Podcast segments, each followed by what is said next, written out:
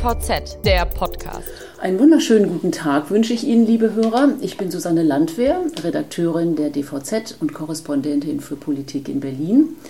Meine Gesprächspartnerin ist heute Heike van Horn, Geschäftsführerin des Deutschen Verkehrsforums und Krimiautorin. Wir wollen sprechen über natürlich die Corona-Krise und die Maßnahmen, die die Regierung und auch Unternehmen ergreifen, um die Krise zu überstehen. Außerdem möchte ich Frau van Horn zu der Schnittstelle zwischen Wirtschaft und Politik befragen, an der sie sich täglich bewegt. Frau van Horn, Sie haben gerade auf der Website des Verkehrsforums einen Maßnahmentracker ähm, veröffentlicht. Dabei geht es eben um Liquiditätshilfen, um die Sicherung der Beschäftigung und auch die Sicherung der Versorgung. Was sind das jetzt genau für Maßnahmen, die Sie da veröffentlichen und was haben Sie damit vor? Das sind Maßnahmen, die wir zusammengetragen haben, als wir unsere Mitglieder befragt haben, wie ist ihre Situation im Moment in der Krise und äh, welche Wünsche oder Forderungen hätten sie an die Politik, was würde ihnen helfen in der aktuellen Krise. Und diese Antworten haben wir zusammengetragen ähm, und haben uns den Maßnahmentracker dann überlegt, weil wir ähm, nachhalten wollten, was mit diesen Forderungen tatsächlich passiert. Ähm, denn Forderungspapiere werden ja in so einer Situation von vielen, vielen Verbänden, vielen Unternehmen natürlich vorgebracht. Ähm, aber oft ähm, kommt dann das Monitoring nicht mit und die Frage, was davon tatsächlich umgesetzt ist. Und das wollten wir ähm, einfach auch anbieten. Hm. Was hat Sie da überrascht bei den äh, Antworten, die Sie von den Unternehmen bekommen haben? Ähm, also überrascht. Ähm, das ist jetzt schwer zu sagen. Überraschend äh, vielleicht war gar nicht so viel, aber es gab natürlich viele ähm, kleine Dinge neben den großen, wo es um Liquidität geht, um Kurzarbeiterregelungen, um Arbeitszeitregelungen. Ähm, viele kleine Sachen, die man vielleicht ähm, dann aus so einer Vogelperspektive auch ähm, noch nicht so im Blick hat und wofür es eben gut ist, die Mitarbeiter mhm. zu fragen. Also da geht es zum Beispiel auch um so Themen wie ähm, Fahrerlaubnisverlängerung für Busfahrer zum Beispiel im öffentlichen Dienst äh, oder im öffentlichen Personennahverkehr. Also was passiert, wenn die, ähm, wenn die Ämter nicht aufhaben, die diese Fahrerlaubnisse verlängern können ähm, und man dann eigentlich äh, seine Fahrer aus dem Verkehr ziehen müsste ähm, solche Sachen. Oder eben Fragen wie, äh, wie, wie läuft das eigentlich mit den Urlaubszeitregelungen oder den Urlaub, ja, den Ansprüchen auf Urlaub, wann ich die nehmen darf, ähm, wenn ich nach einer Krise äh, meinen Betrieb wieder hochfahren mhm. muss oder mhm. sowas. Also da gab es eine ganze Reihe von Dingen, da wäre man jetzt nicht ohne weiteres drauf mhm. gekommen, aber die sind für Unternehmen eben sehr, sehr wichtig. Genau, das ist so ähnlich wie jetzt diese Regelung der Schwerlasttransporte, die jetzt keinen Beifahrer mehr bereitstellen müssen weil die Abstandsregel nicht gehalten werden kann. Also da offenbaren sich teilweise plötzlich Probleme, weil ein Gesetz geändert wurde und jetzt kommt das nächste und jetzt muss man halt das wieder regeln. Das mhm. bringt ja sehr viel Bewegung. Also das ist so und ähm, wir hatten das äh, Problem ja in-house bei uns auch. Also wir sind eigentlich per Satzung auch dazu verpflichtet, äh, eine Mitgliederversammlung abzuhalten, die eben auch persönlich, also auf persönlicher Anwesenheit beruht ähm, und haben dann eben sehr lange hin und her überlegt, äh, wie man das denn irgendwie regeln könnte.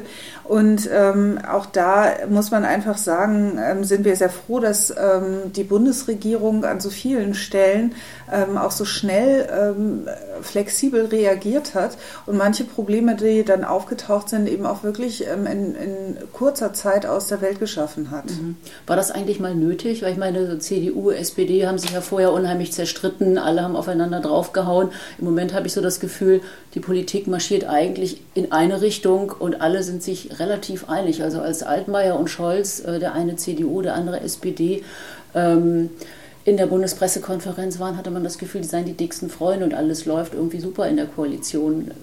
Ist das auch Ihr Eindruck? Also mein Eindruck ist, ähm, dass wir im Moment wirklich ähm, eine Regierung haben, die sehr, sehr sachorientiert arbeitet. Das gilt im Übrigen auch für das Parlament, das gilt auch für die Opposition aus meiner Sicht. Ähm, und dass man doch das Gefühl hat, dass in so einer Ausnahmesituation das Verantwortungsgefühl sehr groß ist, auch für das Land. Aber nebenbei bemerkt, ich hatte jetzt auch vorher oft das Gefühl, dass die Koalition deutlich besser gearbeitet hat, als es manchmal nach außen dargestellt worden ist. Also. Ja, ich meine, Journalisten müssen ja auch über irgendwas schreiben und im Zweifelsfall haut man, Zweifelsfall haut man dann auf die Regierung ein. Das ist dann halt leider so. Damit muss ein Politiker leben. Und nochmal zurück zum Maßnahmentracker. Ähm, das, was Sie gehört haben von den Unternehmen und auch die ganzen Maßnahmen, die Sie jetzt aufgelistet haben, erfüllt Sie das in irgendeiner Weise mit Sorge, dass einfach die ganze Wirtschaft vor die Wand fährt?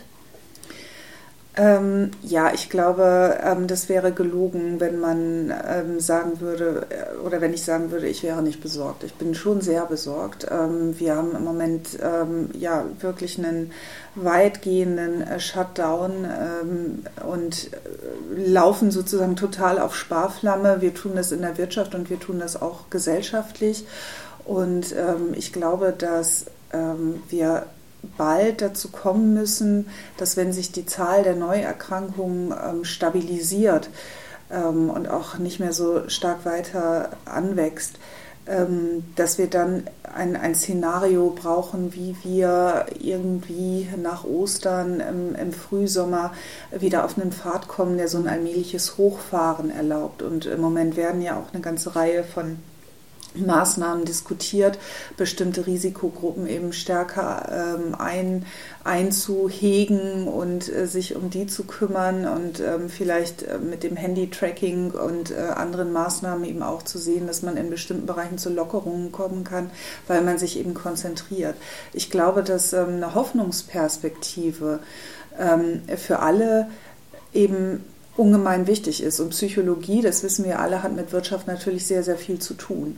Und ähm, ich glaube, dass wir alle besser da durchkämen, wenn wir bald eine Perspektive hätten. Aber sehen Sie denn schon, die denn schon? Also in Berlin, da sagt der Senat ja gerade, na ja, und ob jetzt nach Ostern die Schulen auch wirklich wieder öffnen, das wissen wir alles noch nicht und wir fahren auf Sicht. Also aus meiner Sicht sieht das jetzt gerade nicht so aus, als würde es ganz schnell dann wieder also zu so einem normalen Leben zurückführen. Wie sehen Sie das? Also ich glaube nicht, dass das ganz schnell passiert oder von heute auf morgen. Ähm, ich muss vielleicht auch sagen, ich bin äh, grundsätzlich ein relativ optimistischer Mensch eigentlich. Und ähm, was ich glaube, ist, dass wir ähm, Schritt für Schritt vorangehen werden. Und da glaube ich, werden wir auch sicherlich nach Ostern mit anfangen können. Also im Moment ist ganz viel in Bewegung, sowohl was Impfstoffentwicklung angeht, als auch äh, eben die Frage, wie man besser äh, Risikogruppen schützen oder eingrenzen kann. Und ähm, von daher glaube ich äh, einfach, dass wir so ab Mai auch, auch Schritt für Schritt wieder einen Weg zurückfinden werden. Aber das wird nicht sofort gehen. Aber auch mhm. da ist die Psychologie einfach wichtig zu wissen, mhm. dass es wieder aufwärts geht.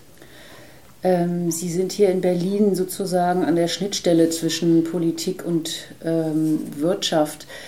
Wenn Sie jetzt mal die Zeit vergleichen, heute und noch vor einigen Monaten, ähm, hat sich Ihre Arbeit mit dieser Corona-Krise in irgendeiner Weise verändert? Ähm, also sie ist natürlich im täglichen ähm, anders geworden, dadurch, dass man mehr ähm, hier am Schreibtisch oder zu Hause im Homeoffice sitzt und die Dinge dann eben per Videokonferenz oder Telefoncall macht. Ähm, ich glaube, man kann daran auch sehen, dass es ähm, tatsächlich vieles gibt, was man auch ganz gut auf diese Art und Weise erledigen kann. Ähm, trotzdem ist es natürlich so, dass ähm, äh, dass wir den persönlichen Kontakt auch brauchen. Ja, das brauchen wir natürlich einfach, um ähm, äh, einfach auch den Kontakt zu unseren Mitgliedern zu halten. Das kann man nicht nur virtuell tun. Wir leben sehr stark von der Netzwerkarbeit, äh, die eben am Rande unserer Veranstaltungen stattfindet. Ähm, das können Sie nicht ersetzen, indem Sie ähm, eine, einen parlamentarischen Abend oder eine Podiumsdiskussion im Web mhm. übertragen. Also insofern werden wir an vielen Stellen wieder zur Normalität zurückkehren, also zur Normalität vor der Krise. Ähm, und wir werden aber, glaube ich, auch sehen, ähm, dass wir vieles ähm, möglich machen können und auch sehen, wo noch die Defizite sind, was wir dafür brauchen. Also mhm. ganz einfach an IT-Infrastruktur, ähm, natürlich auch an dem, was erlaubt ist. Also die Frage, ob ich eine Hauptversammlung oder eine Mitgliederversammlung zum Beispiel äh, virtuell abhalten darf. Also ähm, etwas, was jetzt die Bundesregierung mhm. ja praktisch handstreichartig erledigt hat. Ähm, äh, die ähm, stellt sich ja auch an anderen Stellen. Also stellt sich zum Beispiel, was die Anerkennung von ähm, elektronischen Dokumenten in der Logistik angeht und so weiter. Und dafür kann es schon auch einen Push geben und auch ein Katalysator sein. Also die Digitalisierung, dass die jetzt wirklich endlich mal vorankommt, so das, was eigentlich äh, hier Dorothee Bär als Staatssekretärin oder auch Scheuer noch als Staatssekretär eigentlich auch schon viel früher in die Wege leiten wollten. Wird das jetzt wirklich den richtigen Push geben? Glauben Sie das? Also ich glaube, dass es äh, für die Anwendung an vielen Stellen tatsächlich auch als Katalysator wirken wird. Ähm, wir haben natürlich immer noch ein Problem, einfach was die Infrastrukturen angeht. Ähm, da muss man nicht drum rumreden und da kann natürlich so eine Krise jetzt auch nicht äh, zur beschleunigten Kabelverlegung beitragen, weil sie kann natürlich helfen, ähm, bestimmte Voraussetzungen vielleicht zu ändern, indem Genehmigungen vielleicht zentraler erteilt werden und nicht ähm, durch die Kommunen, wenn man herausfindet, dass das irgendwie zur Verzögerung der Projekte führt. Ähm, was wichtig ist in der Sache, ähm, das haben wir jetzt in den letzten Monaten auch schon ganz stark gesehen, das ist einfach, dass wir versuchen, die Beschäftigung zu halten. Die Beschäftigung in den Baufirmen eben auch. Ja? Also bei denen, die am Ende mit der Schaufel dastehen und, und dafür sorgen müssen, dass irgendwo ein ähm, Glasfaserkabel eben auch verlegt wird. Ähm, da hatten wir vorher schon eigentlich die größeren Probleme gesehen als beim Geld, denn das Geld steht zur Verfügung, aber es wird eben vielfach auch nicht abgerufen. Mhm. Und wir müssen aufpassen, ähm, dass das ohnehin schon knappe Personal, das das machen kann, durch die Krise nicht noch ähm, verschwindet sozusagen. Ja. Mhm. Ja, Sie sagten eben, manche Sachen sind auch, verzögern sich auch, weil die Genehmigungen einfach nicht so schnell vom Tisch kommen. Also vielleicht gibt es ja auch einen Impuls in den Behörden, dass sie einfach sagen, hey, jetzt müssen wir aber so richtig ranklotzen und man kann sich einfach nicht zurücklehnen und sagen, wir machen so weiter wie bisher. Wird es einen so einen gesamtgesellschaftlichen Ruck geben, Ihrer Meinung nach? Also es kann natürlich schon sein, dass ähm, die Handlungsfreudigkeit, die jetzt durch äh, diese Krise ausgelöst wird, ähm, bei ähm, auch in der Exekutive zum Beispiel, ähm, dass die sich eben auch auf solche Projekte überträgt. Aber das will ich mhm. nicht ähm, prognostizieren, weil manche äh, sind nach solchen Krisen auch froh, wenn sie wieder zu geordneten Abläufen zurückkehren können. Mhm. Ja? Ähm, aber wir werden ganz bestimmt auch da weiter gucken müssen. Und insofern steht auch das Thema ähm, Entbürokratisierung und Planungsbeschleunigung als eines mhm. von den wichtigen Langfristthemen auch nach wie vor auf unserer Agenda. Und ich glaube, dass das eben auch jetzt für das Hochlaufen nach der Krise Krise auch wieder eine besondere Bedeutung mhm. bekommt. Was machen Sie jetzt mit dem Maßnahmentracker? Wie geht es da weiter? Also der Maßnahmentracker ist ein lebendes Dokument und eben auch sehr bewusst so angelegt. Das heißt, er wird weiter gefüttert. Er wird gefüttert mit ähm, auch durchaus neuen Forderungen, mit Dingen, die sich erst im Verlauf einer Krise ähm, ergeben. Und ähm, die Ampeln werden auch gestellt auf äh, Gelb und Grün, wenn das erledigt ist. Und wir tragen die Maßnahmen natürlich in die Politik hinein. Also wir machen das ähm, zum Beispiel jetzt aktuell heute Nachmittag, indem wir unseren Mitgliedern anbieten, ein direktes Gespräch ähm, mit dem Bundesverkehrsminister ähm, zu führen, indem wir ein Webinar anbieten und ähm, dort eben auch die Fragen dann direkt platzieren ähm, und ähm, eben die, die Antworten dann eben auch direkt einfordern. Und wir tun es eben auch in anderen Gesprächsrunden natürlich mit der Bundesregierung. Ähm, und wir verschicken natürlich auch unsere Forderungen ähm, mhm. ähm, per Post, per elektronischer Post an das äh, Parlament und an die Landesregierungen und sind in telefonischen Kontakten. Haben Sie denn da das Gefühl, dass ähm, auch gerade der Minister oder auch das gesamte Ministerium ähm, ein offenes Ohr hat für die Verbände und die Wirtschaft? Schauen die da gut hin? Ja, also ähm, die haben definitiv ein offenes Ohr ähm, und ähm, sie äh, sind ja auch sozusagen eigeninitiativ, ähm, gehen sie so vor, dass sie eben regelmäßig auch die Verbände ähm, zu Telefonkonferenzen einladen, um dort über neue ähm, Maßnahmen und Erlasse zu informieren, aber eben auch auf der anderen Seite das einzusammeln, was die Verbände haben. Also ich glaube, da ist äh, das, da ist äh, die, das BMVI und auch andere Ministerien sind da schon wirklich sehr gut äh, dabei und aufgestellt. Ähm, was wir uns tatsächlich noch wünschen würden, ähm, das wäre eine ähm, einheitliche Informationspolitik am besten unter einer einheitlichen Rufnummer und einer einheitlichen Homepage zum Thema Corona, wo eben die Maßnahmen auch der verschiedenen Ressorts zusammengetragen werden und nicht nur das, ähm, sondern darüber hinaus eben auch die Maßnahmen der Länder ähm, und die Dinge, die eben auch von der EU-Kommission kommen. Ähm, dass man so einen One-Stop-Shop hat. Das ist im Moment einfach noch ein ziemlicher Irrgarten und ähm, wir versuchen natürlich unsere Schneise da durchzuschlagen für unsere ähm, Mitglieder auch und ähm, auch in, auf unserer Webseite immer wieder zu informieren, so wie andere Verbände das auch machen. Ähm, aber eigentlich ähm, sehen wir da ganz stark die Bundesregierung in der Pflicht, hier wirklich eine Plattform zu schaffen, auf der man nachsehen kann, was gilt eigentlich für mich. Okay, mit allen Erlässen, mit allen Regeln, damit man ja. einfach ganz genau sich da durchfinden kann als Unternehmer. Hm. Ja, also ich sage zum Beispiel, wenn ich jetzt ähm, wissen will, wie die ähm, Sonntagsfahrverbote sind ähm, und wie die in den Ländern geregelt sind, äh, dann, dann, muss ich eigentlich irgendwie ähm, auf die äh, europäische Webseite irgendwie des IRU gehen. Ja? Mhm. und dann finde ich da ähm, irgendwo eine Übersicht. Mhm. Und äh, ich finde sie halt nicht beim BMVI und da müsste ich sie eigentlich finden. Das stimmt. Wobei gerade bei den Sonntagsfahrverboten ist es ja schon innerhalb Deutschlands schwierig, weil alle Länder unterschiedliche Zeiten haben, wann sie diese Regelung wieder aussetzen. Also ähm, da wäre ja vielleicht auch von Ihrer Seite mal eine Anregung, dass, dass dann das auch auf der BMVI-Seite veröffentlicht wird, in welchem Land, Bundesland jetzt eigentlich welche Regelung gilt. Da könnte man ja mal anfangen. Ja, also diese, diese ähm Bitte wurde schon vorgetragen, das wurde mhm. eigentlich auch schon zugesagt vom BMVI, mhm. es ist aber bislang auch noch nicht umgesetzt mhm. worden. Und ähm, ja, also von daher, das hart noch äh, mhm.